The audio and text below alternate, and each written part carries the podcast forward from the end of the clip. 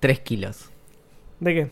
Nunca, nunca, nunca había pasado el límite de los 55 en la balanza. Y Es que Bariloche fue muy duro.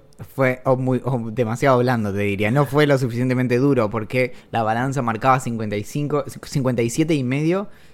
Y yo me vi como se me cerraba la oscuridad, así todo. eh, Se me, bueno, nada. Yo subí. Yo pensé que no había subido mucho y subí dos kilos. Pero ya empecé a hacer ejercicio otra vez. Vos te das cuenta que proporcionalmente es impresionante que yo haya subido 3. Es Sí, sí, es cierto. Bien. ¿Se puede decir que Bariloche nos mató? lo que no te mata te hace más gordo.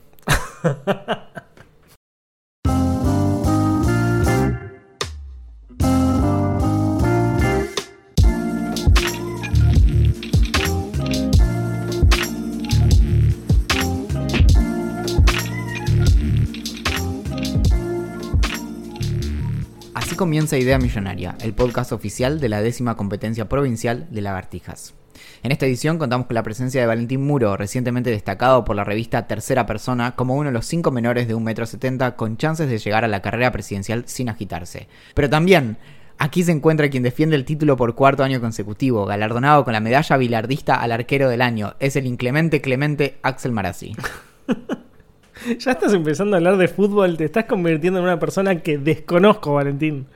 ¿Quién es Bilardo? Porque me sonaba el nombre, pero la verdad es que no... no- Es así, hay dos corrientes futbolísticas. Ok. Esto es lo único, esto es sincero, esto es lo único que sé más o menos de fútbol porque en, en la redacción donde laburo están como estos dos bandos que están en todos lados, o sea, como todo el país está dividido en dos bandos futbolísticos, que es el bilardista y el menotista. Existen dos tipos de personas. Exacto. Creo, creo, esto te lo juro, lo voy a tener que googlear después para saber si quedé como un idiota, pero vamos a contar lo que sé, quizás estoy equivocado. Está el bilardista, que es la persona que, sea como sea, quiere ganar. Yo me considero parte de ese grupo, así que lo dijiste muy bien, sin saberlo. Y después está el menotista, que lo que le importa es como jugar bien. Pero lo que dicen también es como, no, si vos jugás bien, das muchos pases, mantenés la pelota, haces buenas jugadas, estudias el partido y demás, vas a terminar ganando. Entonces es el mejor estilo de juego. Y lo que dicen los bilardistas es, me chupo un huevo cuántos pases hagas, me- no me importa si, si jugamos bien, si metemos algo con la mano, hay que ganar. Eso es lo que dicen cada, cada uno de los dos bandos. Pero Axel, bancarse de ser segundos también es ser campeón. Ya me, me están bardeando de todos lados. bueno, muy bien, sí, sí, sí, al- algo de eso supongo que, que supuse o, o no y simplemente fue eh, mucha suerte. ¿Vos qué serías? De la corriente, sin hablar de fútbol, ¿no? Ya una cuestión de la vida, pero Sí, sí, sí. De, la, de la corriente que lo único que importa es ganar o lo que o, o que tenés que ganar bien. Mira, ¿Qué preferís? ¿Sacarte un 8 en un parcial como de orto, sacando información de donde no tení, donde no sabías que tenías o habiendo estudiado 200.000 libros? eh, creo que mm, no lo puedo responder como Valentín, pero te puedo decir que haría Batman. Y, Sí, claro, y, bueno. y Batman sería menotista. Batman haría como le importaría el proceso, no solo el resultado. Sí, sí, claro, Batman no usa, no usa armas de fuego por ese, por eso mismo, porque tiene que ser todo como muy eh, de acuerdo a la justicia. Qué boludo, muy- por favor. Y bueno, es así, como no... O sea, de hecho, es, es la gran discusión y es más, uno de mis pocos artículos académicos que, que está publicado en un libro es por qué Batman no mata al Joker. Y es justamente eso, como básicamente se ahorraría muchísimo dolor en el mundo y en Ciudad Gótica si Batman lo hubiera matado, lo hubiera apuñalado a- al Joker en un, en un callejón. Pero no, lo, básicamente siempre lo atrapa, lo mete preso, el otro se escapa, mata a un montón de gente y se O sea, básicamente hay un montón de gente muerta por culpa de Batman. Batman es un asesino, sería. Es que eh, indirectamente sí. O sea, ¿Viste? eh, hay mucha gente que podría haber eh, eh, no sufrido tanto o no haberse muerto si Batman hubiera matado a una persona. Es, es loquísimo. Ya que, bueno, ahora empecé, esto, el, comienzo fue muy raro. Hablamos de fútbol y de Batman. eh, Que estamos con todo. Creo que, Bariloche nos. ¿Sabes qué fue igual la, la radioactividad? Sí, o los kilos de más. La- sí, la- se- se- los kilos de más me están yendo a la cabeza. ¿Cómo, ¿Cómo fue la vuelta de Bariloche? Y eh, bueno, fueron como 17 horas y media en un auto. No el trayecto. Ah. Sino como fue la volver a levantarte Igual mi temprano. parte favorita fue cuando estábamos atravesando, creo que era Río Negro, Neuquén, y de pronto la ruta que venía a Joya se convirtió en, en puro ripio y piedritas y había que ir a 30 y había... No fue el mejor momento. No, pero y había, había peras y manzanas que estaban casi al alcance de la mano, pero con todo lo que, lo que leemos acerca de, de peras y manzanas, vos decías, bueno, le pego un mordisco a eso y qué, Sí, qué, yo- qué me estoy comiendo. Yo hubiera parado a robar peras y manzanas, pero creo que estaban verdes.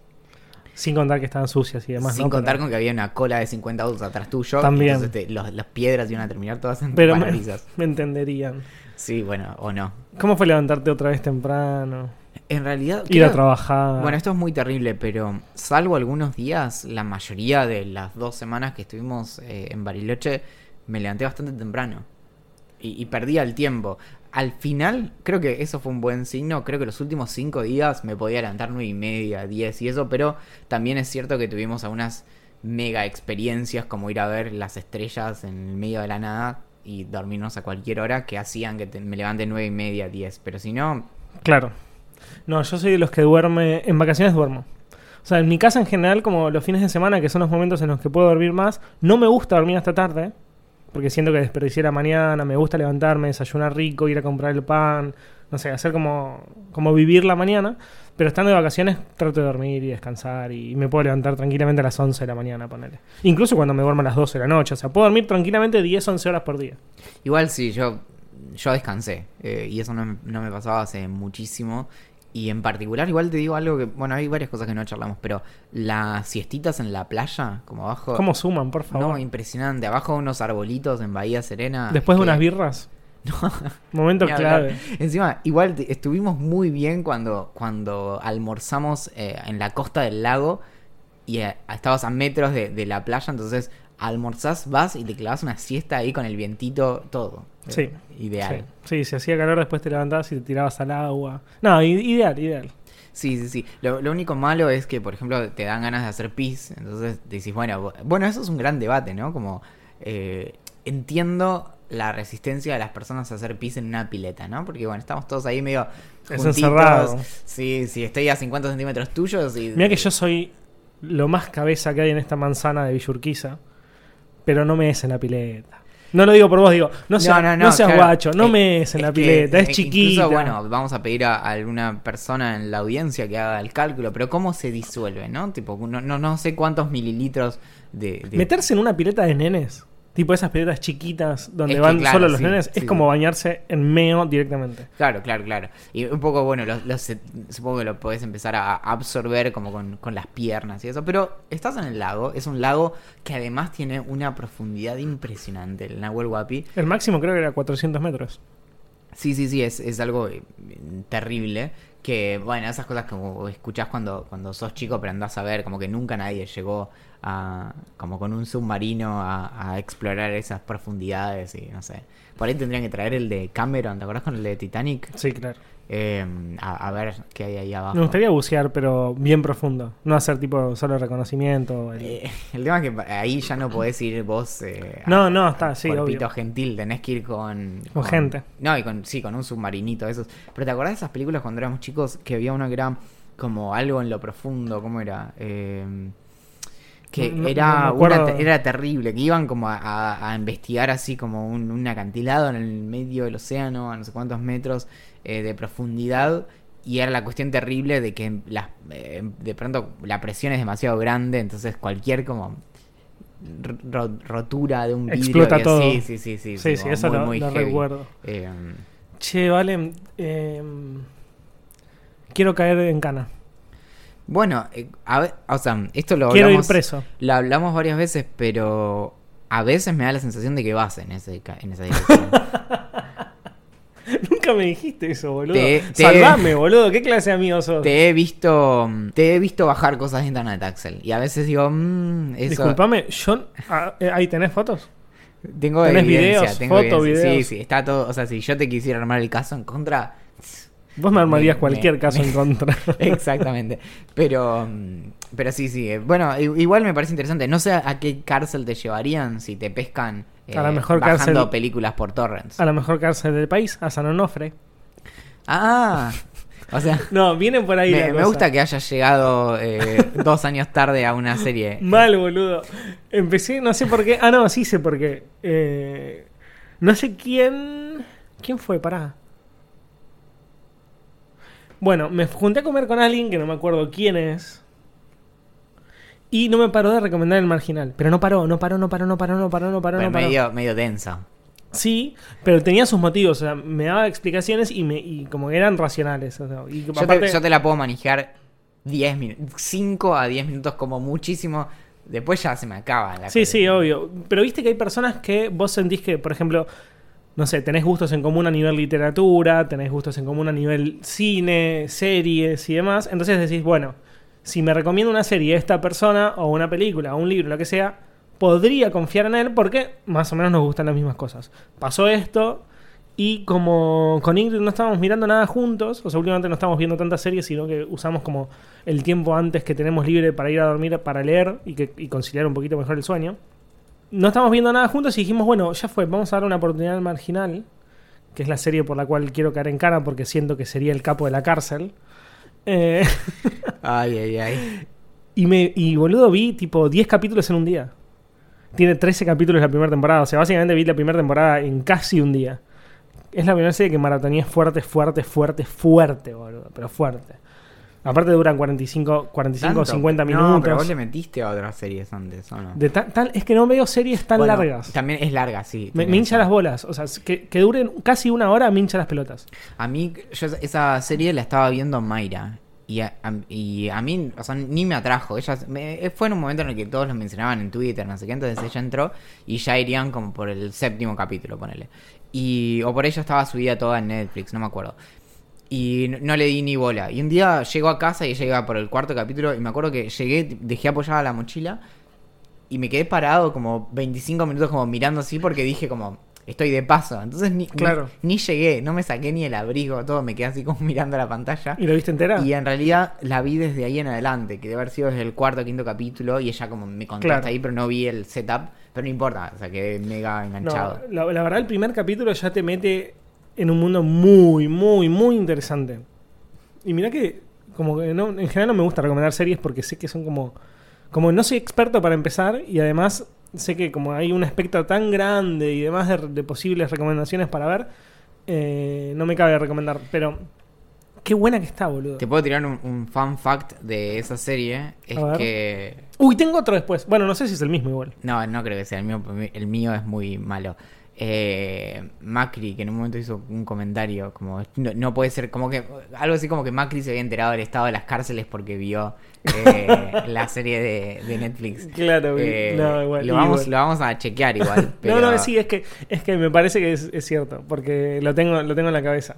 Siento que siento haber leído ese título. Bueno, mi fun fact es que dentro de la serie hay una bandita de chicos jóvenes que se llama la Sub-21, que tienen la característica de vivir como en el patio de la cárcel, en algo que es, tiene como algo así como...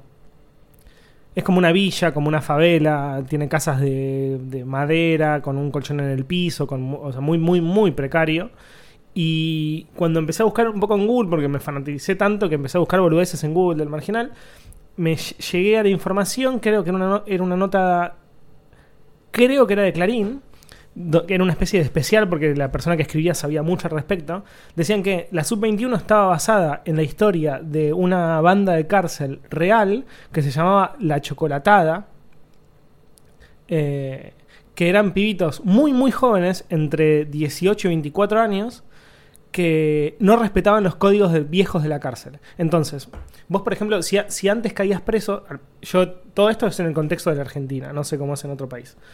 Eh, si vos antes caías preso después de haber robado un banco, después de haber eh, matado a un policía, después de, o sea, como choreos muy, muy, muy grosos, te respetaban mucho en la cárcel. Entonces vos llegabas y te preguntaban como, bueno, ¿qué querés comer?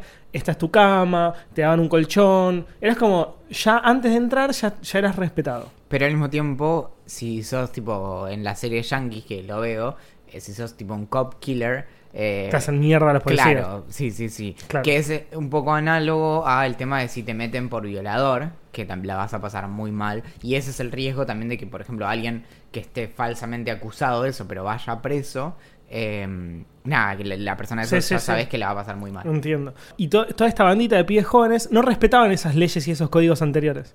Entonces se empezaron a unir, empezaron a ser como un grupo gigante que se interconectaba entre cárceles y también entre, con gente de afuera. Y hacían mierda a la gente grande, a los respetados, a los capos de las cárceles. Hacían mierda a todo el mundo. Mataban y, y- y trataban mal a todas las personas que había ahí. Y básicamente los capos de la cárcel pasaron a ser ellos. Duró muy poco lo que decía un, investigador que obviamente no sé el nombre, eh, era o un guardacárcel o algo así, decían como si esto se hubiera seguido expandiendo, o sea, de sí que lo cortaron medio de raíz, pero si se hubiera seguido expandiendo, hubiera sido algo así como el PSC, que es una, es una agrupación eh, que está en las cárceles brasileras, que es gigante y muy, muy, muy, muy violenta. Lo que decían era como que se hubiera llegado a convertir en eso. Y es re interesante porque está basado medio en la realidad. Obviamente tiene partes que son ficción y demás, pero es súper interesante. No, no te voy a spoilear nada, pero lo que tiene de interesante, o sea, a mí me, me llamó la atención porque terminó el marginal, a mí me encantó. Y muchos, bueno, obviamente mucha, mucha gente quedó manija con la segunda temporada. Y la segunda temporada, ya desde algún punto se sabía que la apuesta era que iba, a ser una precuela. Porque viene Vi un solo antes. capítulo. Eh, ¿Qué? De la precuela vi un solo capítulo. ¿Pero ya viste de toda la primera? Vi toda la primera y vi el primer capítulo de la segunda. Ah, perfecto, estamos perfecto. Bueno, el chiste de eso es que te muestra el como la, la historia de origen de la sub-21 y demás, que, que- que a mí me gustó, las dos están muy bien realizadas. Ah, me encanta. Y, eh, y es la cárcel de caseros. Sí, eso lo sabía. Y que lo no sabía la- porque tengo un amigo que es policía y me mandó fotos del set. Ah, O sea, me mandó fotos de donde, donde duerme Marito, Claro. Borges y todos estos. Que la cárcel está eh, desocupada hace un montón. Sí. Y la usaban para eso. Y en un momento hicieron algo que lo encontré la otra vez también. Como una especie de visita por el set. Cuando estaban, supongo que la, la tendrían abierta. Ahora debe estar desocupada de vuelta. Y lo que van a demoler es aparentemente una parte más nueva que está como atrás. Y toda la parte como histórica la van a poner en. como de vuelta como en, en estado. Pero no, no para que sea cárcel, sino para que se aprovechen las Una especie de museo, ponele. No lo sé. Me Eh, gustaría visitarlo. una- Me daría mucho miedo, pero me gustaría visitarlo. una especie de, de puesta en valor. Claro. Igual sí, me, me- a mí también me, me recabría. Bueno, pero pará, igual lo más importante. eh, Sí. Y es una de las cosas que creo que es uno de los pocos hilos conductores que tuvo idea millonaria en todo este tiempo. ¿Ya pensaste tu apodo? ¿Carcelario? En la cárcel, viste que vos no te puedes autoapodar. Así que me deberías apodar vos. Mm, a ver, eh, Fosforito Marazzi. Me gusta el favorito. Sí, sí. Lo, lo, lo frotás un poco y se prende fuego. Me gustaría más como, eh, como lo tiene Diosito, tipo algo muy, muy grosso. lo de Diosito nu- nunca se Ew, es el mejor actor. Yo no, no, no sabía que existía ese pibe. No, no, pará. Es muy, muy, muy grosso, Yo loco. en un momento, tipo, flashé y estuve tres días mirando sus Instagrams y cosas así. Es una bestia. Y claro, y después, y es un pibe normal. eh, Claro. No, es impresionante. Y hay algo que tiene lindo también es que hay muchos actores de, del marginal que es su primera vez en tele. Y entonces, y que están todo el tiempo muy, muy agradecidos de la oportunidad. Claro. Y. Ah, está la historia de César, ¿viste? Que es el capo de la Sub-21. Sí. Bueno, el chabón, quizás me esté confundiendo con la edad, pero igual era extremadamente joven. O sea, como no, ni, ni siquiera es joven, es un nene. Creo que a los nueve años él vivía en Berazategui con los abuelos. Y a los nue- vivía mucho en la calle. O sea, como que vivía un tiempo en la calle, un tiempo en la casa de sus abuelos, un tiempo en la- con los amigos, y otro tiempo en la casa de los abuelos. Y que un día, como, se fue a vivir a la calle. Y, y vivió en la calle durante mucho tiempo hasta que, nada, como que se recompuso un poco y la pudo zafar. Pero el chabón la sufrió, o sea, tipo, Pero, mucho, mucho y muy heavy. pero él optó por eso. Sí, lo que él decía en la entrevista era, cuando sos tan chiquito medio que no optás por las cosas. O sea, como, como yo estaba casi yendo y viniendo constantemente y viviendo mucho tiempo en la calle, un día no volví y no volví y no volví y no volví y pasaron días y días y días y días y muchísimos días y no volví más y no volví. Así que es muy heavy, Qué boludo. flash. Muy, muy duro, muy duro. Y aparte el chabón nada, un- como que lo cuenta y los y obviamente lo sufre muchísimo, ¿viste? O sea, como no, no es que lo cuenta como algo superadísimo. A mí me parece que, que a nivel de, de también de, de exploración de realidades que son muy, muy distantes, ¿viste? Porque incluso si, si querés acercarte a esas historias es muy difícil y creo que ese trabajo como de, de como herramienta para la empatía es, es impresionante. Pero para mucha gente que no tiene ni idea de eso y que por ahí tiene cierta fantasía, como ponerse de lleno con, bueno, lo, lo principal de por qué está la villa dentro del marginal. Porque no hay lugar en la cárcel, Claro. porque la cárcel está hecha pelota y eso, esa realidad es como en todos lados. Sí. Pasamos a algo más eh, filosófico. Ah, ¿Querés tomar las riendas? se cumplen 20 años ¿De qué? de Matrix. Top, top, iba a decir 3, pero me parece que 3 es muy poco. Top 10 de las mejores películas de la historia. ¿Sabés qué? De mis mejores Bueno, películas. La, la semana pasada estuvimos hablando en Sensacional Éxito sobre, sobre Matrix y estuvo, fue bastante linda la conversación. Y, y me puse a investigar como de vuelta y empecé a encontrar notas que claro, que se vienen escribiendo cuando, cuando se cumplieron 10 años, 15 años, 20 años ahora. Y había varias notas que decían, bueno, no envejeció tan bien como uno pensaría. Ah, Me dieron muchas ganas ahora de mirarla de vuelta, de lo que parece que hay como acuerdo general, es, es de que las secuelas son malísimas en comparación. Y, mm, y es muy interesante que, bueno, de- detalles, en realidad no, nos, no vamos a detenernos específicamente en Matrix, pero Matrix es una película a la que el estudio directamente no apostó. La estrenaron en abril. Eso es, eso es un, un estreno de entre temporadas. O sea, el estreno fuerte es en verano. Y la, la película explotó con sus como tramas filosóficas y demás. Y lo que mm, hicimos el otro día en, en la radio fue mm, como explorar cuáles eran esas esas distintas como vertientes de en qué se basa. Entonces, bueno, la, la- la comparación más obvia es la, la cuestión de la caverna, de, de la alegoría de la caverna de Platón, que es esa, esa historia que se cuenta en, en República, y mm, donde, bueno, lo que se escribe es esta caverna en donde hay... eh, la tenés más o menos la imagen, ¿no? Sí, sí. Igual Eh, contala para que. Es, eh, es, es una caverna en donde hay están unos hombres eh, encadenados y ellos ven una pared en la que se proyectan sombras de cosas que van pasando atrás, como objetos, estatuas y demás. Y lo único que conocen es eso, crecen desde, desde, desde recién nacidos, están ahí encadenados y lo único que conocen son esas sombras, entonces piensan, bueno, todo lo que existe son estas sombras. Eventualmente uno de esos, eh, de esos hombres se, se logra mm, liberar. No, no, es, no es menor lo de hombres, porque esos son los términos que usa eh, Platón. No habla de, de mujeres, sino que habla de- efectivamente de hombres. Pero bueno, por suerte pasaron dos mil y pico de años y entonces eh, las cosas mejoran. Uno de ellos se logra liberar y mm, sale de la caverna y cuando sale se da cuenta de que efectivamente lo que había ahí eran, eran sombras y que había algo más real que la realidad y que todo era básicamente una copia, una impresión y demás. Y ahí viene esto de las ideas platónicas, en donde para Platón lo más real efectivamente son las ideas y lo que nosotros vemos son copias, copias imperfectas y bla bla. Lo- la, la alegoría de la caverna es un relato pedagógico, porque la parte más importante de la caverna es que quien sale de la caverna y, eventualmente se pone en contacto con la idea de bien, tiene que volver a la caverna a liberar al resto, Claro. Y eso es lo que Axel, por si no te diste cuenta, hacemos los filósofos. Liberan. Eh, yo me, me gusta cuando me levanto, pienso, hoy, hoy voy a desencadenar más personas. Tu, tu apodo en la cárcel sería como algo así como. Platoncito. Me imaginaba algo como el chain, chain break. ¿Cómo era? Eh, el de Daenerys. Chainbreaker me sale, pero no es, no es así. No. No, no me acuerdo. es, eh, mm, me acuerdo. Bueno, no al- importa. Bueno, Bueno, sí, el rompecadenas. Platito. Platoncito. Así que bueno, en eso andamos los filósofos liberando gentes por ahí. Y, y, y Matrix no solo toma eso, sino que a eso le suma mu- muchas más cosas. Pero hay algo que, que me, me parece muy divertido y me parece que las personas que escuchan este, eh, este podcast se van a divertir haciéndole la pregunta a otras personas. Que es lo que se conoce como el experimento mental de la máquina de la experiencia de Nozick. Sí, ¿qué sería eso? Eh, la máquina de la experiencia es un experimento del, de que se, se publicó en los años 70. Es Breaker of Chains. No puedo, no pude no googlearlo, perdón, Valentín.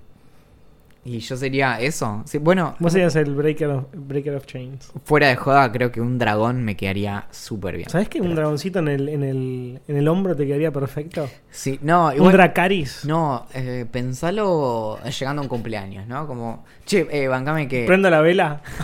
No, bancame que lo estaciono al, al, al pipi. Claro. eh, al, al dragoncito, sí. Pero no, de una para el asado, boludo. Te cagas de risa. Y, mm, No sick. Sí.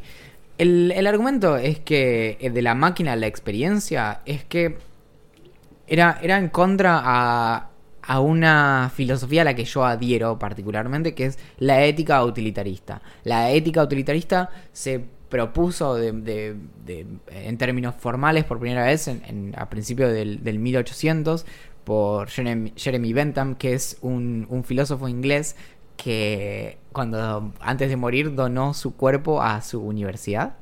Entonces, el, ese se llama, el, creo que autoícono, el, el, el- su propio cuerpo, y es como una especie de vitrina en donde está su cuerpo como vestido y semi embalsamado, y estaba expuesto cuando yo fui a, a la universidad en la que él estaba en, en Londres, pero fui ahora, no fui hace 200 años, por si hacía falta aclararlo, y, y estaba ahí, pero no estaba la cabeza. ¿Por qué? O sea, la cabeza tenía una como simulada, pero su cabeza no estaba porque durante, bueno, literalmente siglos, los estudiantes hacen demasiadas bromas con la cabeza. Entonces la ponían en lugares o desaparecía No. y aparecía, se la llevaban a fiestas y buenísimo, cosas así. buenísimo, buenísimo. Y, y- y durante mucho tiempo también la ponían como en, en reuniones como de profesores y eso, como simbólicamente, el- el- la cabeza embalsamada del tipo. Bueno, Bentham propuso el, el utilitarismo en, en estos términos de, bueno, ¿qué se pregunta la ética? ¿Qué es lo que está bien y qué es lo que está mal? Entonces, bueno, para vos, ¿qué es lo que está bien? Yo creo que lo hablamos alguna vez. Eh, para mí lo que está bien se, es muy difícil y no sé si hay una respuesta, pero se siente, digamos. Como vos, vos sabés cuando haces las cosas que están bien y cuando haces algo que está mal. Claro, como... Es una cuestión de educación también y cultural y demás. Entonces, no. Y el, ahí el problema es que, bueno, como, como, ¿cómo marcás que, cuál es ese sentir? Y, y ahí viene la pregunta ética. De, Se me cerveza, esperen. lo, que, lo que se pregunta la ética es qué es lo que define que una acción, algo que nosotros hacemos, sea bueno o malo. Y lo que responde el, el- el utilitarismo, que tiene distintas eh, formulaciones, es que, en principio, lo que... mm, hace que una acción sea buena es que hace que la mayor cantidad de gente sienta placer y la menor cantidad de, de gente sienta dolor en base a la acción que nosotros hicimos. Entonces busca maximizar eso. Esa es una formulación que es la de Bentham, por la que lo acusaron de ser un cerdito, literalmente. Y después hubieron otras formulaciones como, bueno, es lo que hace más feliz a la gente, lo bueno, y lo que hace más infeliz es lo malo, y así. Bueno, este argumento de Robert Nozick de los años 70, lo que dice es, eh, eh, se trata de oponer a este hedonismo ético, o esta ética eh, hedonista. Y mm, lo que él presenta como su argumento es lo siguiente. La primera premisa es todo lo que nos interesa es experimentar el mayor placer que nos sea posible. Sí. Está, Bien. Segunda, si experimentamos más placer al hacer X en lugar de no hacerlo, entonces debemos hacer X. Sin duda. Es decir, ¿me tomaría esta cerveza porque me daría placer? Sí, entonces tengo que tomarme esta cerveza. O le doy esta cerveza a Valen para que le dé placer, sí, bueno, entonces tengo que hacerlo. 3. Y acá entra, acá está la papa. Si nos conectamos a una máquina de las experiencias, experimentaremos más placer que si no nos conectamos a ella. Y ahí viene un corolario que es, si todo lo que nos importa a nosotros es experimentar tanto placer como podamos, entonces nosotros debemos conectarnos a la máquina de las experiencias. Y viene la cuarta premisa, no deberíamos conectarnos en la máquina de las experiencias porque el experimentar tanto placer como nos sea posible no es todo lo que nos interesa a nosotros. Lo que está detrás de esto, la máquina de las experiencias, es básicamente una idea, una propuesta de una especie de pileta en la que vos te pones y flotás y te conectan Matrix. unos, exactamente, te conectan 30 años antes. Te conectan unos electrodos. No me tenés que explicar mucho, Valen, ¿eh? yo ya sé la respuesta. No, por eso, bueno, Entonces, el asunto es que a partir de ahí, como porque esta es la parte en donde uno presenta esto y te empiezan a decir, bueno, pero entonces vos te conectás a esta máquina y después te, te hacen olvidar que te conectaste. Entonces, a partir de ese momento, la máquina de las experiencias lo que hace es que vos básicamente sientas únicamente placer a partir de ese momento, pero es todo irreal. Tu vida... Pero vos, lo viví- ahí- pero vos lo vivís como una realidad. to- toda tu experiencia a nivel sensorial, vos sentís todo lo que querés sentir. Por ejemplo, en mi caso, ser campeón mundial de snowboard. Perfecto. Y, Y lo sentís como una realidad absoluta porque no sabes lo que pasó antes de, de ese momento. claro, o sea, Antes de que te conectaran. tal cual. Entonces es, es puro placer, pero todo lo que sucede es literalmente falso porque está siendo alimentado tu cerebro por una máquina que te da estas experiencias placenteras. Y Yo no, quiero, yo no quiero que nos olvidemos que es totalmente falso, pero se siente como real. Se siente, es absolutamente Se siente real, se siente no, hay, real. No, no hay forma de que Bien, vos puedas bien. distinguir. No es, es, es más, es más que un sueño en ese sentido. Y entonces lo que decía no sé qué era. Bueno, lo que él da son razones para no conectarse a la máquina. Por favor, no. ¿Por qué querés ser infeliz, boludo? ¿Qué te pasa, man? Eh, Con esto es que justifica la cuarta premisa, que era la de no deberíamos conectarnos a la máquina. ¿Qué razón los porque, estudiantes juegan con su cabeza? Porque. No, no, no. Pará, está más- me estás confundiendo las historias. No sé qué es de los años 70. Bentham es de principio del 1800. Ah, Bentham, No, no, Bentham era un divino. yo- me cae muy bien. Nozick dice tres cosas. Primero, queremos hacer ciertas cosas, no solo tener la experiencia de hacerlas. Ello es solo porque primero queremos hacer las acciones por lo que queremos la experiencia de hacerlas o pensar que las hemos hecho. Es decir, yo quiero efectivamente ganar el, el campeonato mundial de snowboard, no solo sentir que lo he ganado, sino realmente dejar mi marca en el mundo, sino es, es una experiencia, es el solipsismo famoso, que es, es quedarse en tu propia experiencia y no salir al mundo. Esa es la primera. La segunda es, queremos ser de cierta manera, ser un cierto tipo de persona. Alguien que flota en un tanque es una burbuja indeterminada. Y Ni es- lo sabés, ¿no? Ni lo sabés, ¿no? ni Si siquiera pará, es- la palabra no es burbuja, es como masa informe. Sí, no importa, es Matrix. el- el- el conectado a la máquina. Eh, Este argumento me parece muy fuerte, es, ese punto me parece muy fuerte porque si vos aceptás que somos lo que hacemos, técnicamente no estás haciendo un carajo, Axel, estás conectado en una Pero eso lo podés evaluar vos, Valen. Yo, yo estoy No, conectado. yo, sí- no lo voy a saber porque estoy, conectado. Yo estoy. Ah, ¿estás conectado vos también conmigo? No, no, digo que si estoy conectado no lo voy a saber tampoco. Claro, justamente, yo estoy dando un montón de vueltas en mi snowboard, saltando y dando vueltas carnera en el aire y ganando el campeonato mundial, y yo lo siento así. Entonces, todo este, toda esta crítica la dice alguien que está desconectado. Bien, pero escucha esto. Conectarse a una máquina de experiencias nos limita a una realidad hecha por el hombre, a un lugar donde no hay ningún contacto efectivo con ninguna realidad más profunda, aunque su experiencia se pueda simular. Y este es principalmente el punto por el cual vos, vos Axel, estás equivocado. Y lo peor que puedes hacer es conectarte a la máquina porque... Bueno, no sé, ahora... Es que no hay por qué, no Es hay que, por qué. eh, No hay por qué porque no hay... Sos no hay- feliz, pero es mentira. Claro, es que yo te, yo te diría, si, si yo tuviera la más mínima duda de que esa realidad, entre comillas mías, que no es realidad, fuese mentira, te diría, no me conecto. Ahora, si yo siento 100%, no 99.9, 100% que es mi realidad, te digo, me voy a meter, me conecto. ¿Por qué? Porque soy completamente feliz. O, o- o- o siento el pleno goce. Pero nada, está bien también la gente que se quiere quedar afuera y, y vivir la experiencia real. Pero- A mí que sea real no me interesa, yo quiero sentir que es real. Axel, no sé si recordarás a uno de los protagonistas de nuestro último episodio. Es básicamente uno de los mayores estafados en la historia de este país. Pero el general Perón decía que la única verdad es la realidad. Bueno, Yo ahí creo tenés. que eso es para... para... Ahí tenés, lo recontracagaron. Pobre pero Pero eso es para reflexionar. Entonces la consigna es a, a vos, querida persona que escucha, a, a las personas que escuchan, a las personas que escuchan. ¿Qué, qué preferirían? ¿Preferirían? me- realmente me interesa mucho. Creo que vamos a, A mí hacer, también me interesa Vamos mucho. a hacer eh, encuestas en todos La lados. semana que viene hacemos flyers. una encuesta que dure un par de días en Twitter. Porque mm, sí, sí, porque es muy importante. Yo yo no me conectaría porque la verdad es que me atrae demasiado eh, La realidad. descubrir el mundo, sí. Claro, a mí me, me interesa descubrirlo siendo feliz.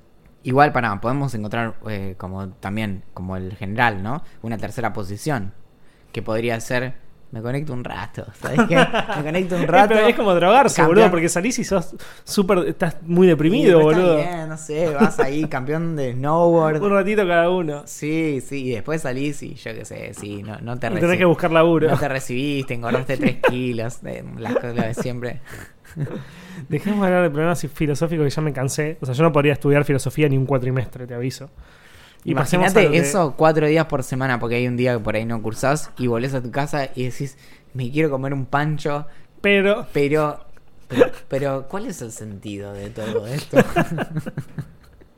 pasamos a merendando con libro Legrand. sí, pero eh, no. Ay, hay que hacer la música. Ay, no traje el Ah, órgano. No traje- Bueno, pero Eh, usar el trompeta y listo. Tuve- No, no, no, no, trampa tampoco.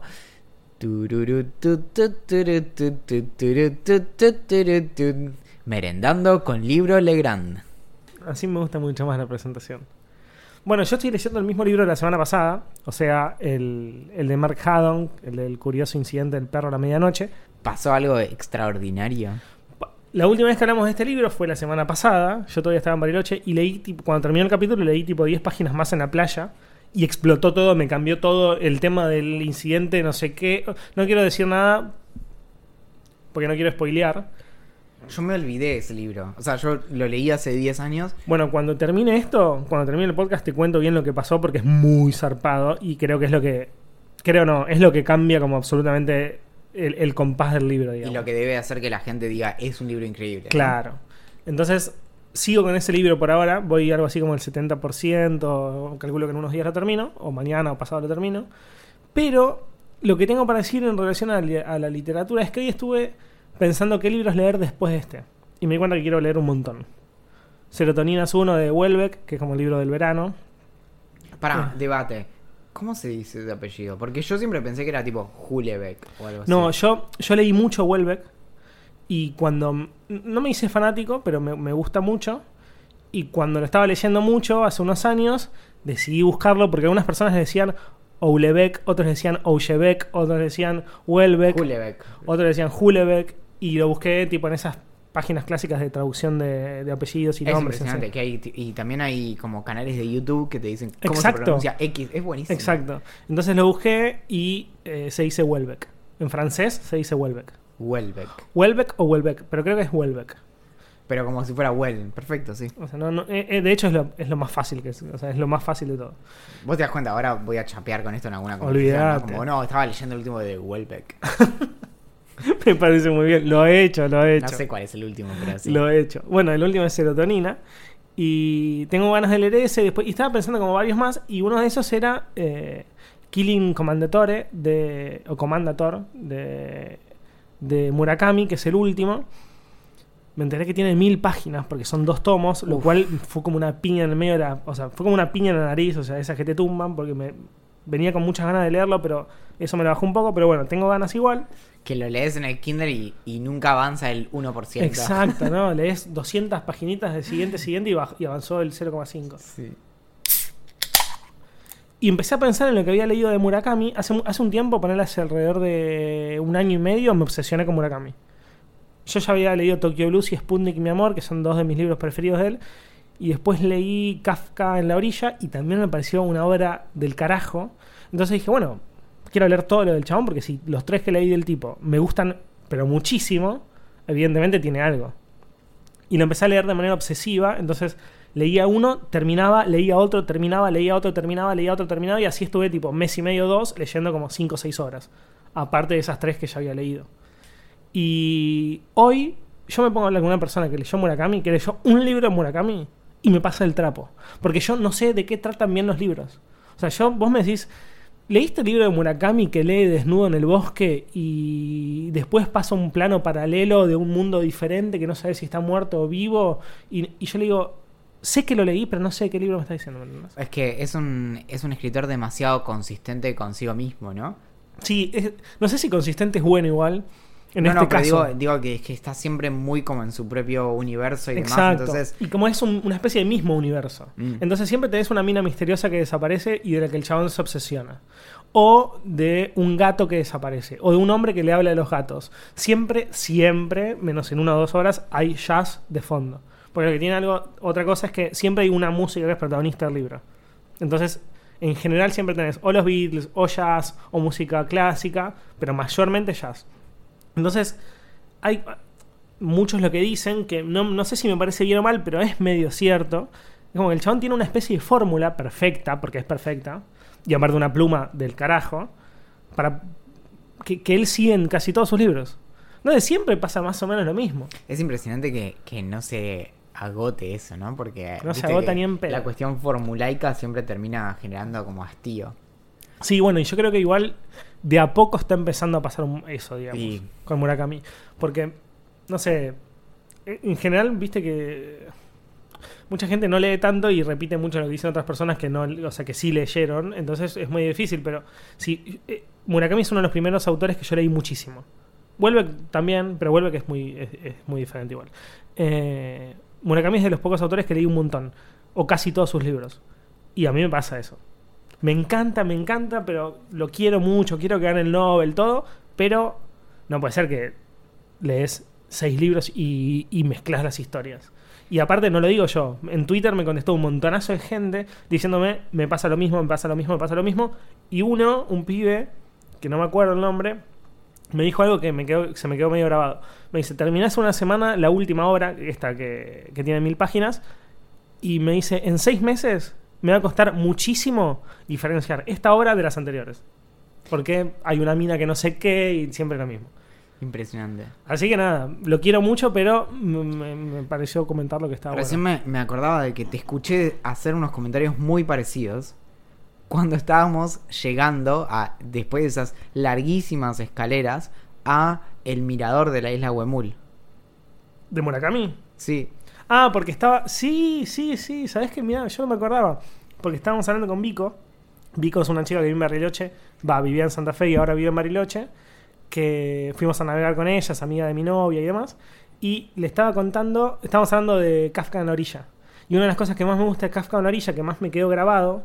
Pero ahora llego a dudar si pasó en ese libro o no. Estoy, estoy 90% seguro que sí que es un pibe que se escapa de la casa, tipo 15, 16 años, empieza a ir a una biblioteca, toda la historieta, y en un momento se va al bosque y lee desnudo al sol en el bosque. Que es una imagen que me parece fantástica porque estar en el medio del bosque, con el sol que te da, leyendo un libro que te gusta mucho, en pelotas, es como una situación perfecta. Entonces eso me quedó muy grabado y Vico me decía, ¿pero eso pasó en ese libro? Claro. Y yo decía, estoy casi seguro que sí, pero ahora que me lo decís, no sé. Entonces, bueno, no. Bueno, yo decidí que solo voy a leer libros acerca de la isla Huemul de ahora en más. Así que... Te vi, te vi en el viaje de Bariloche a Buenos Aires. O sea, eh, yo no puedo creer, eh, dormí tres horas antes de- del viaje de como 17 horas de Bariloche a Buenos Aires y estuve como la mitad de ese tiempo leyendo este libro, que ya voy un 70%, que es el libro de El secreto atómico de Huemul de Mario Mariscotti, que es un, un científico argentino, un físico que eh, dio clases hasta hace muy poco en, ahí en Exactas de la UBA. Y mm, que él hizo todo, es, creo que la investigación más grande que se hizo sobre eh, la historia de la isla Huemul, que nosotros comentamos en el programa anterior, pero, bueno, el episodio anterior, pero en ese momento yo no sabía tanto como ahora, y ahora, Experto. sí, sí, sí, o sea, pienso, eh, pensé que cruzo la calle y pienso en los personajes que aparecen en ese libro, de, de básicamente esta historia de cómo Ronald Richter le vendió mm, cualquier cosa al, gobierno de Perón, o mejor dicho, a Perón mismo, y terminó eh, haciendo sus experimentos en la isla. El libro es impresionante, me lo había, me lo había mencionado mi amigo Franco, eh, que, con el que nos... eh, con el que nos cruzamos en, en Bariloche también. Y mm, lo que él me había dicho es que el libro de pronto se pone como muy repetitivo y demás. A mí no, no me pasó. La verdad que me gusta mucho como lo estoy leyendo, como, como lo que vengo leyendo hasta ahora. Y eh, lo que me sorprendió es que es muy exhaustivo y es técnico. Puede ser pesado si no manejas el nivel de, de obsesión que yo manejo ahora por el, por el asunto, porque cuando tiene que hablar de física nuclear, te habla de física nuclear y Claro, sin corta. reparos. Entonces, yo pensé que iba a ser más como caricaturesco, más, más, incluso más novelesco, O más por arriba, claro. y no, y tiene cosas muy interesantes que, por ejemplo, algo que me, me pareció jugado, pero le dedica el, o sea, el primer capítulo arranca con el anuncio. El anuncio de Perón de vamos a. de logramos reacciones termonucleares controladas en la isla Huemul. Que en ningún momento menciona lo de las botellas. Que al final no sé de dónde salió eso. Pero mm, inmediatamente después de eso, dedica un montón de páginas a hablar del estado de la ciencia en los años anteriores. Esto medio que arranca en el año 48-49 y te cuenta entre los 40 y, el 48 y demás, y como la ciencia en el mundo y eso. Y me gustó que cuenta toda una cosa que vos no entendés para dónde va a ir, pero después, en el contexto de eso, básicamente, para resumir, lo que él cuenta es que hubo casi un momento en donde básicamente explota, pero bien, o sea, que se, que se genera toda una, un, una gran mejora en la educación científica en Argentina. Lo que me gustó del libro es que toma este personaje de Enrique Gaviola, que es un era un, un, astrofísico argentino que estudió en La Plata y estudió después en, en, Europa con Einstein, con Planck y con varios que fueron como los que fundaron básicamente la, la física cuántica que el tipo le puso mucha, mucha garra al desarrollo de la ciencia en, en Argentina y tenía toda la idea de hacer un, instituto nacional de investigación científica y como lo, lo que eventualmente sería luego el, CONICET. Y, y, después se obsesionó con tener una universidad privada argentina de, de, de primera, como de, de, primera línea, pensada alrededor de la Universidad Johns Hopkins en, en Estados Unidos. Y bueno, ninguno de esos planes prosperó y lo ves, o sea, lo que hizo que me pareció muy bien, este tipo que escribió, recordemos que es un físico, ¿no? Bueno, Sábato también, pero es muy hábil en, en marcar como toda esa historia que no sabes para dónde va y después decís, claro, imagínate estos, estos tipos que habían hecho la Asociación Argentina de Físicos y, y queriendo como empujar algo imposible, que llevan un proyecto al, al Congreso y se aprueban, así que se termina cayendo en el último momento y llega un chabón desde Austria que dice denme no sé cuántas bolsas de cemento. Y se las dan. Y se gastan Cualquiera. lo que hoy serían 170 millones de dólares en algo que no dio resultados en el claro. medio, en una isla en el medio de que la no nada. dio absolutamente nada. Sí. Y bueno, y una pregunta que se hace muy bien en el libro es, bueno, como podríamos haber dado el puntapié al desarrollo de la energía nuclear en Argentina o de la investigación si no hubiera sido por esta estafa. Y, y como es difícil de, de responder porque claro. de ahí salió el centro atómico y demás, pero la verdad es que el libro a mí me encantó, me parece que está re bien, habría que, debe estar... Eh, se, se, debe conseguir fácilmente en, en, librería. Yo lo compré en, en, en, Kindle, en inglés, porque era lo más fácil. Estaba tan manija que lo compré en el momento La primera... lo quiero ya. Sí. Y está, está fantástico. Valentín, tenemos que hacer un anuncio muy importante. Igual el, el, oficial dijo que todo bien, que había habido un error. ¿Que no vas a ir en cana al final? No, no, no, por eso se habían equivocado. Era, era Valentino Paredes, no era Valentín Muro. Uf, Zafeti. Sí, sí, bueno, mal. entonces, entonces hacemos el anuncio de la otra boludez Sí. que íbamos a decir. Sí, sí. En un par de semanas se nos ocurrió que podíamos hacer un Patreon para poder seguir comprándonos la birrita que tomamos. Pero Axel, ¿qué es un Patreon? Uy, qué buena pregunta. Un Patreon, para los que no sepan, también va a estar la opción Argenta, Mercado Libre, para que puedan donar igual. Patreon es una página que nació en Estados Unidos, es un, es una startup o una web que permiten que proyectos independientes publiquen eh, lo que hacen con, posibles donaciones para que las personas eh, aporten lo que, lo que quieran a la causa. La idea es que quienes crean distintos tipos de proyectos puedan seguir creando y la idea es que uno se suscribe y mensualmente hace ciertos aportes que permiten que los proyectos crezcan. Porque esto de algún modo, bueno, eh, por ahí es un exabrupto, pero es un trabajo, ¿no? Es un trabajo, es justamente lo que iba a decir. Parece que nosotros nos estamos cagando risa constantemente y estamos tomando birra, pero detrás hay bastante producción, eh, editamos, me lleva mucho tiempo editar, sacamos si fotos. Lo que toma hacer esas introducciones que tanto celebran en redes sociales. Las intros de Valen, eh, lo, lo, no sé, las redes sociales. Es, es un bardo. Igual amamos hacerlo, pero es un bardo. Sí, ya, bueno, y además eh, es, es, es, loco contarlo de esta forma, pero lo que pasó con Olivia también es que cuando, cuando le empezó a ir un poco mejor a Idea Millonaria, le empezaron a salir frilos y empezó como a dejar de lado esto. Entonces, un poco cada vez más recae en nosotros la presión. Además, no le cabió lo de Bariloche, que básicamente no, no, no la llevamos. Así que eso lo único que hace es, es aumentar la carga en, en nosotros dos, no hay, no hay nadie más. Sin contar que la birra sale bastante cara, boludo. Bueno, impresionante, sí, sí, sí. Un six pack ahora sale 250 mangos. Claro, y se podría decir que es el combustible de, bueno, esta na- nave, nave espacial, sí. Eh, bueno, nada, en los, próximos, en los próximos días, semanas va a salir el Patreon. Lo estamos armando, estamos pensando algunos eh, beneficios. Ya tenemos algunos en mente.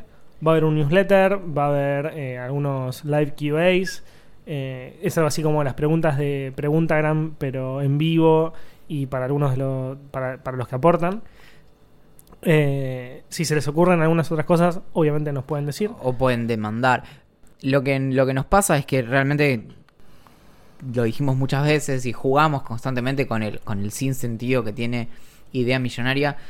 Pero algo que un poco nos pasó por encima es que es que si en un momento dijimos hagamos esta prueba, nos agarra algo muy fuerte ahora de que un poco no podemos parar. Entonces dijimos, bueno, si no podemos parar, agarremos envión. Y de verdad lo que queremos también es, es devolver un montón de, de todo esto que, que, que todas las semanas nos escriben y demás. Y por eso es que estuvimos pensando ya desde hace bastante tiempo cómo podemos hacer para ordenar las, las sugerencias que hacemos todas las semanas, las, las cosas que nos piden que nosotros contemos y demás. Entonces de ahí surge esta idea del newsletter como algo como para ser parte de- del, del como círculo rojo de idea millonaria. Y por otro lado también nos gustaba esta idea de, las preguntas eh, en vivo, lo intentamos hacer varias veces, vamos a ver cuál es la mejor plataforma, pero nos gusta también eso de, del contacto con las personas que, que nos escriben todas las semanas y, nos dicen, bueno, eh, los escuchamos en un auto y, y nos hicieron quedar muy mal y nosotros nos ponemos muy muy contentos porque si hay algo que realmente nos mueve, lo que, en lo que pensamos a la mañana para, para levantarnos de la cama es cómo podemos arruinar un viaje en auto hoy. Pensé que ibas a decir la plata, boludo. Y además eso. Estamos, bueno, es muy difícil también pensar en las distintas eh, categorías, en los escalones y demás, pero se nos ocurren cosas como, bueno, ¿qué tal si a partir de cierta categoría cada tanto no solo recomendemos libritos, sino que regalemos libritos? Y, y, y ahí encima firmados y eh, en, cada, en cada página subrayamos nuestra palabra favorita, ¿no? Son solo 300 páginas. ¿Qué tal si de las fotos desnudos, ¿en qué quedó? no, bueno, es, es que hay un problema legal ahí. Pero, Ok. em, Ok, ok. Sí, sí. eh, aparentemente cuando me saco la barba parece que soy menor de edad. Entonces el abogado dijo que podíamos tener un problema. Ok. Eh, las leyes son muy jodidas al respecto. Habíamos pensado en, en escribir presentaciones como las de idea millonaria para las personas que realmente creen ¿Te este imaginas alguien en, una, en un casamiento leyendo tu intro, pero, ni Me- siquiera, pero sin voz ahí? O, Me- no digo casamiento, una fiesta de 15, un cumpleaños. una entrega de premios, me agarran cosas, me- se, me, se me paran todos los pelitos de los brazos. También la, posibilidad de pertenecer al club de fans de la curiosidad de cómo funcionan las cosas, como un gran pack de amor. Y así, en realidad lo que queremos ver es, bueno, no sé, animarnos. Si nos animamos a hacer este podcast, quienes nos escuchan hace un tiempo habrán notado cómo muchas cosas fueron cambiando. Bueno, no sé, hagamos que esto explote por los aires. Y yo ya estoy pensando las cosas que voy a decir cuando vaya al bailando. Pará, vamos a ir los dos juntos, tipo, yo voy a ser tu pareja de baile. Sería mucho más divertido. Sí, o sea, lo que pasa es que me, que me entra el conflicto entre eso o los dos compitiendo en simultáneo. Yo no podría. Y que además, y nuestras parejas en realidad son cabras.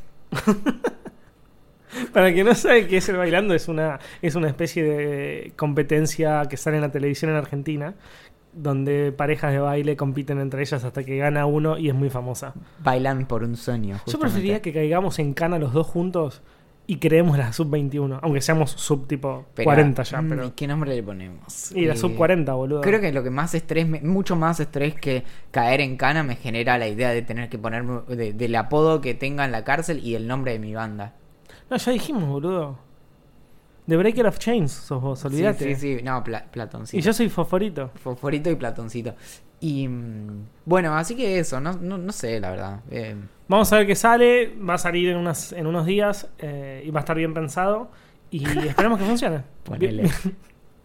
Esperemos que funcione. Che, Valen, em, ¿viste que tenemos el Preguntaram? Sí. No tenemos tiempo para hacerlo. No, pero bueno, eso significa que la semana que viene... Va a haber un montón. Va a haber un tipo. Todo el, todo el capítulo va a ser de Preguntaram. Bueno, pero... eh, ¿qué- Incluso podría llamarse Preguntaram. Para, para, Axel, ¿y si, y si para ciertas como categorías, escalones del podcast, de, del Patreon o de lo que hagamos, No me vas a laburar más, te lo pido. por hacemos como un pregunta gran, pero, pero como reducido a eso, como que sea solo, solo ¿Para la que parte de las desapartan? preguntas. Claro, sí. Me encanta. Tendría que haber dos Preguntarams. Claro. Uno abierto y uno cerrado. Sí, sí, o uno, o uno exclusivo en el que nos mandan eh, sus preguntas en, con mensajes de voz, por ejemplo. Me, parece, me encanta. O en jeroglíficos y tenemos que desencriptarlos y después responderlos. Yo quiero lograr menos, boludo, no más. Claro, no, dije, yo creo que el, la- el- el público de Idea Millonaria está muy sobrepoblado de criptógrafos. Sí, claro, me imagino. bueno, tenemos que irnos, Valen. Ah, lo sabía. Eh, hay panchitos, ¿no? Sí, tenemos de cena hoy cenamos panchos con cerveza. Muy bien. Bueno, creo que, mm, que hemos dado lo mejor, ¿no? Mm, ¿Sí? Eh, ahora que... Bueno, so- éramos... No, yo soy eh, men- menotista, ¿no? Vos sos menotista y yo soy bilardista. Perfecto, bueno. Eh, como dice acá mi primo Jorge Drexler, eh, que sea lo que sea. Que sea lo que sea, me gusta. Nos pueden encontrar en Idea Millonaria P en Twitter, en Idea Millonaria Podcast en Instagram, en Idea Millonaria tanto en Facebook como en Telegram. En Idea Millonaria, en Patreon, si quieren espiar lo que estamos haciendo, nos pueden Es escribir, un work in progress. si, lo, si lo pispean, sepan que es un work in progress. pero pueden poner clic igual ahí. Nos pueden escribir mails a gerencia.ideamillonaria.com y pueden reconocernos por la calle por nuestros nombres de pila. En mi caso, el mío es Valentín y El mío es Axel. Le agradecemos a Julián Príncipe, como todas las semanas, por haber hecho la canción de apertura y por ser un bebo. Atentamente. La gerencia.